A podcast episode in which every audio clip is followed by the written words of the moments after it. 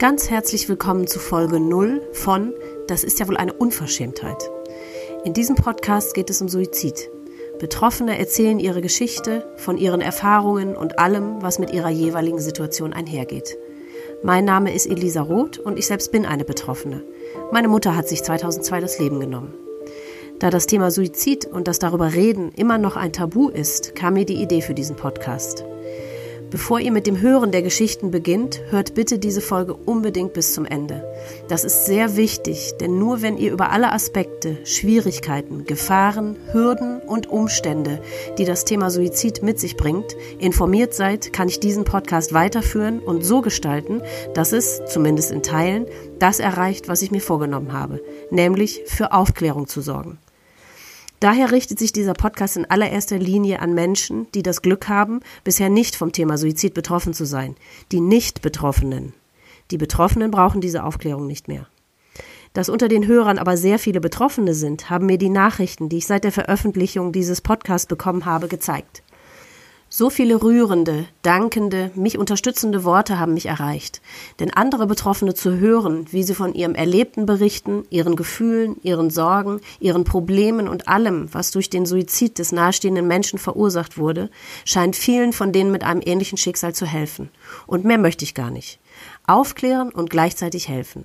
Das Problem dabei ist nur, dass dieses Vorhaben ein Ritt auf der Rasierklinge und somit ein Drahtseilakt ist, der mehr als schwierig und gefährlich ist. Gefährlich für gleich mehrere Beteiligte. Denn eigentlich ist es fast unmöglich, gleichzeitig nicht Betroffenen und Betroffenen als Zuhörern gerecht zu werden. Ich versuche einmal zu erklären, warum. Ich bin der Meinung, dass man nur über das Thema Suizid und Depressionen wird aufklären können, wenn man jeden einzelnen beschissenen Aspekt versucht zu beleuchten.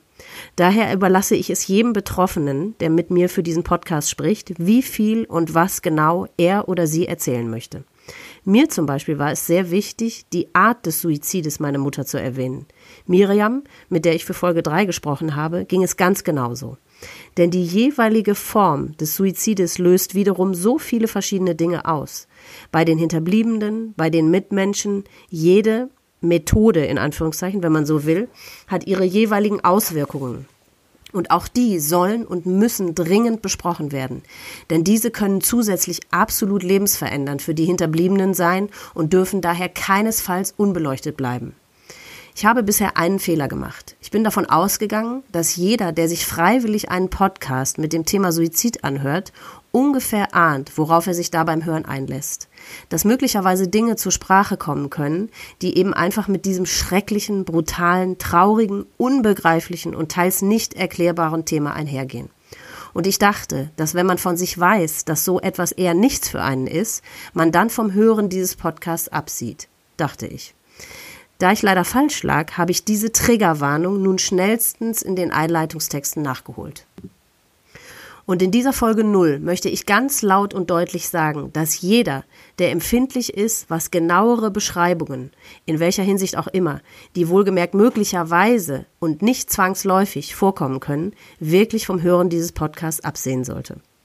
Denn für manchen mag schon allein die Art und Weise des Erzählens an sich die Lautstärke der Stimme, die Geschwindigkeit des Erzählens, die Wortwahl, was auch immer, zu viel sein. Es muss also noch nicht einmal der Inhalt an sich sein.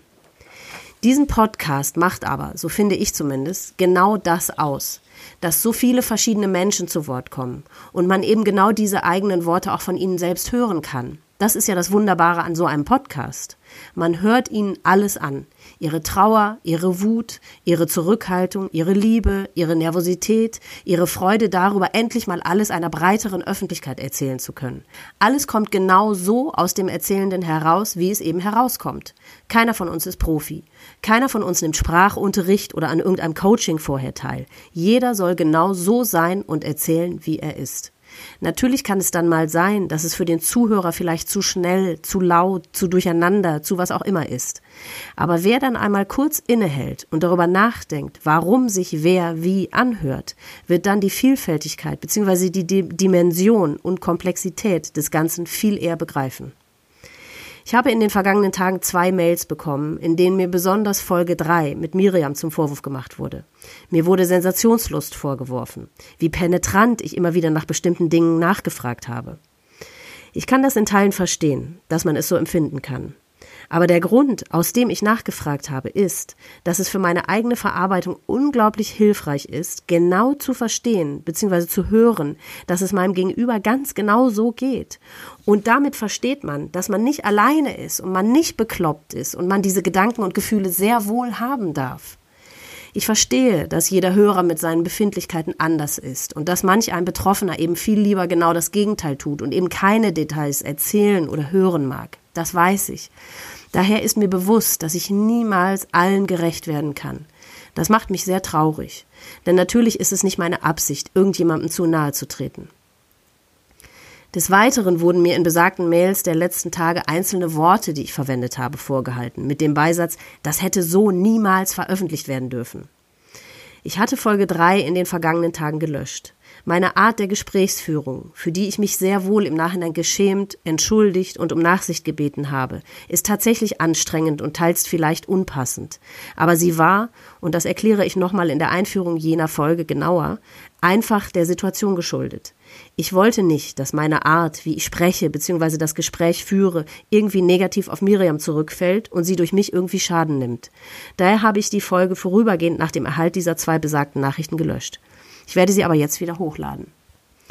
Denn derjenige, der sich an einzelnen Worten, die ich im Eifer des Gefechts verwendet habe, hochzieht bzw. anstößt, hat meines Erachtens den Blick für die Sache verloren bzw. gar nicht erst gehabt. Und ich möchte wirklich keinesfalls all diejenigen, denen mit diesem Podcast geholfen werden kann und die sich dafür interessieren und die anschließend beginnen, über vieles anders zu denken und sogar anders zu agieren, eintauschen gegen einige wenige, die sich durch das Hören angegriffen oder verschreckt fühlen. Denn genau das würde passieren, dieser Tausch, wenn ich nun irgendwelche Folgen lösche. Daher nehme ich nun diese Folge null auf mit meiner dringlichen Warnung. Denn statt mich mit Anschuldigungen, die Ausführungen seien zu hart, zu deutlich, zu unpassend, zu was auch immer, auseinandersetzen zu müssen, beschäftige ich mich lieber mit all denjenigen, die sich gerade durch diese Ausführungen verstanden und erleichtert fühlen. Natürlich muss ich mir den Vorwurf gefallen lassen, dass ich mit diesem Podcast auch Menschen anlocke, deren Motivation, diesen zu hören, im ersten Moment eine Art Sensationslust ist. Das kann durchaus sein, dessen bin ich mir sehr wohl bewusst. Aber was wäre so schlimm daran? Denn auch unter diesen Zuhörern wird es welche geben, mit denen das Gehörte dann etwas macht. Da bin ich ganz sicher, dass Sie, ob Sie wollen oder nicht, über das ein oder andere nachdenken oder im Anschluss manches anders sehen, einfach aufgeklärter sind. Und die Zuhörer, bei denen selbst die Schilderungen von Betroffenen zu hören, mit was für einer grausamen, furchtbaren, lebensverändernden, brutalen, traurigen, weitreichenden Scheiße wir uns völlig ungewollt und ungefragt beschäftigen müssen und das für den Rest unseres Lebens nichts macht und es sie kalt lässt, die tun mir leid. Denen ist nicht mehr zu helfen und die können wir dann alle zusammen in einer riesigen Pfeife rauchen. Ganz zum Schluss möchte ich nun noch den Werter-Effekt zur Sprache bringen. Dabei geht es darum, dass es bei Schilderungen von Suiziden immer Nachahmer gibt, die sich dann für genau die geschilderte Art bzw. Methode für ihren eigenen Suizid entscheiden. Das ist ein Phänomen, das wirklich grausam und für mich teils schwer zu verstehen ist. Derjenige mit einer gesunden Seele wird sich nicht plötzlich für einen Schienentod entscheiden, obwohl er vorher noch nie über Suizid nachgedacht hat, nur weil er in den Nachrichten davon gehört hat. Das wird nur jemand tun, der bereits krank ist. Der Tod von Robert Enke hat Nachahmer gehabt. Genauso Filme, die eigentlich zur Aufklärung bzw. präventiv gedacht waren. Das Gleiche gibt es in allen Bereichen. Berichte über Essstörungen, Drogen, was auch immer, die einen eigentlich davon abhalten sollen, bewirken eben furchtbarerweise bei manchen genau das Gegenteil. Aber auch hier befinde ich mich wieder in der Zwickmühle der Tauschsituation dass ich all diejenigen, denen mit dem Sprechen über die Details so sehr geholfen wird, eintauschen würde gegen möglicherweise einen, bei dem der Werteeffekt zum Tragen käme. Ich glaube übrigens tatsächlich, dass die Schilderungen, die hier in den kommenden Folgen überhaupt nicht detailliert genug wären, um einen solchen Nachahmeffekt auszulösen. Daher werde ich diesen Tausch nicht eingehen und weiter an diesem Podcast festhalten. Denn vielleicht passiert ja sogar etwas ganz Wunderbares, dass sich jemand, den suizidale Gedanken plagen, durch das Gehörte doch noch Hilfe holt. Ich könnte jetzt noch ewig alle Gefahren und Schwierigkeiten aufzählen und erklären. Ich möchte aber keinen Zuhörer unnötig plagen. Ich hoffe, ich konnte die Diskrepanzen zwischen den einzelnen Problematiken verständlich machen. Und ich hoffe so sehr, dass die Tatsache, dass ich mich über manche Dinge in Anführungszeichen hinwegsetze bzw. sie eintausche, genauso verstanden und angenommen werden, wie ich sie auch meine. Mir ist kein Schicksal egal. Wie könnte es das? Ich bin aber auch kein Psychologe. Keiner der Protagonisten ist das.